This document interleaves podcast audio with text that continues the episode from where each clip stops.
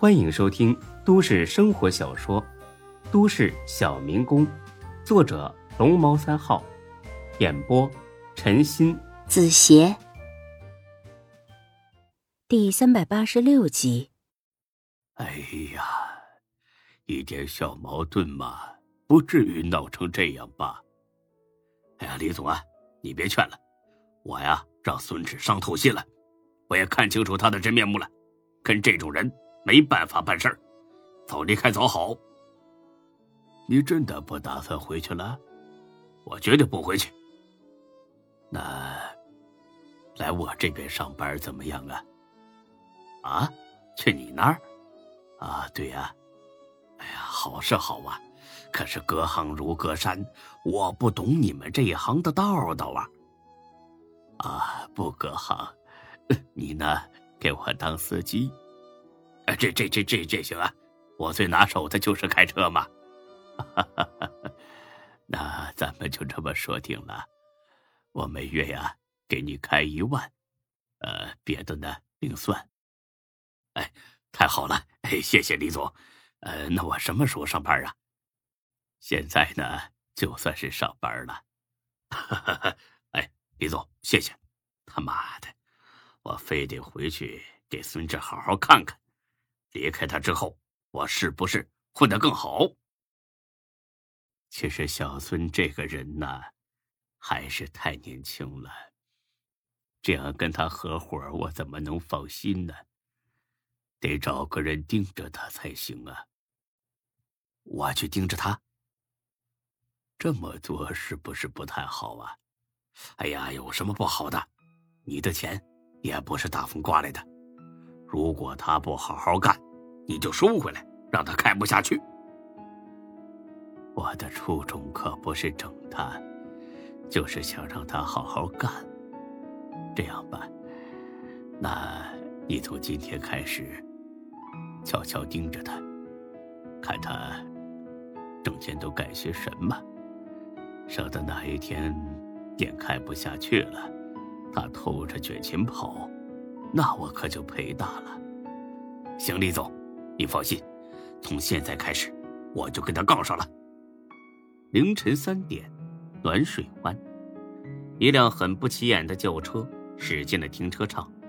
丁坤回来了，沈金虎和大飞已经等候多时。丁哥，我都查清楚了，李富平准备在后头的商会晚宴之后。对你动手，这个老家伙呀，终究是忍不住了。金虎啊，准备的怎么样了？我已经给李富平传话去了，说明晚会带人到韩强家里动手。估计他这会儿正在偷笑呢。我和韩强内讧，他正好可以趁虚而入，打你一个措手不及。哦，知道。他准备在哪个位置动手吗？我估计是这里。丁哥，你看啊，从举办宴会的酒店出来之后，这一路都很繁华，只有这一段两三里的路程位于旧城改造区，住户都搬走，比较僻静。如果我是李富平，肯定会在这里动手。嗯，这里确实是个理想的伏击地点。李富平挺会挑的呀。丁哥放心吧，我会提前安排人到这里埋伏好。别，万一打草惊蛇，那就麻烦了。可是不安排人的话，就太危险了。万一你……没等他说完，丁坤抬手打断：“没什么好担心的，我们过的本来就是刀口上舔血的日子，冒点险不算什么。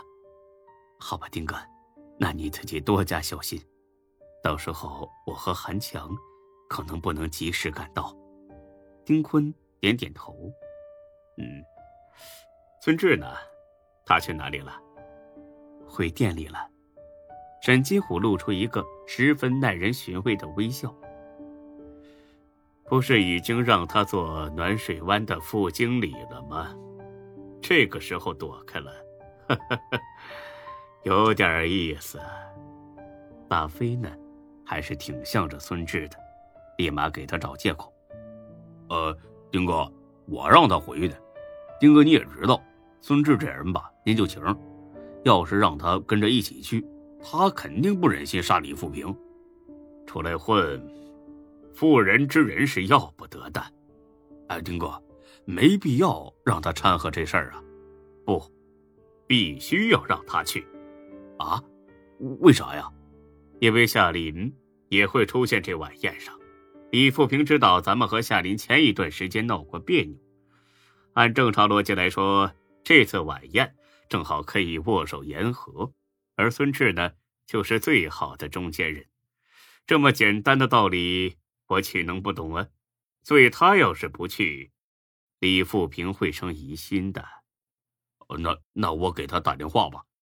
不用，我亲自告诉他。接到电话。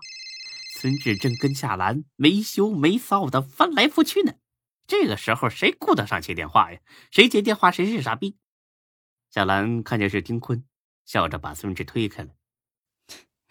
快接，找你肯定有大事儿。哎呀，接什么接？完事再说吧。别闹了，快接，我又不会跑。哎，好好好，啊，真扫兴。哎，喂，丁哥，丁坤可谓是。言简意赅。今晚跟我一起出席这是商会举办的晚宴，晚宴之后会有一出好戏。哎，好，就这么几句话，再没别的了。孙志还有点发懵呢，夏兰却反应过来了，他要对李富平动手了。哎呀，别打岔，快来吧！啊，哎，你轻点儿。嗯。哎呀，心满意足做完之后，孙志开始担忧。原本以为这事儿还得要很久才能见分晓，没想到来的这么快。哎呀，李富平啊，李富平，你这辈子算是白活了。放着好日子不过，非得自己找死，这可怨不得我。怎么，当初不忍心看他死，现在忍心了？谁让他一开始就利用我的，现在还让才哥监视我，简直太可恨了。你也别想太多，丁坤要他死，他逃不掉。这件事不是你能左右的。我知道，到时候你自己要小心一点。没事儿，有丁坤在呢。哎，我跟你说，我可见识过他的厉害。这一眨眼就到第二天晚上了。商会晚宴很是热闹，气氛呢很是欢快。进屋不到三秒，丁坤就碰了碰孙志肩膀，瞧，他在那边呢。顺眼看过去，李富平正和几个人谈笑风生。他还笑呢，一会儿怎么哭都不知道。别小瞧他，你猜猜他在那段路上埋伏了多少人？十个？没这么多，就两个，就两个人。他也太小瞧你了吧！本集播讲完毕，谢谢您的收听，欢迎关注主播更多作品。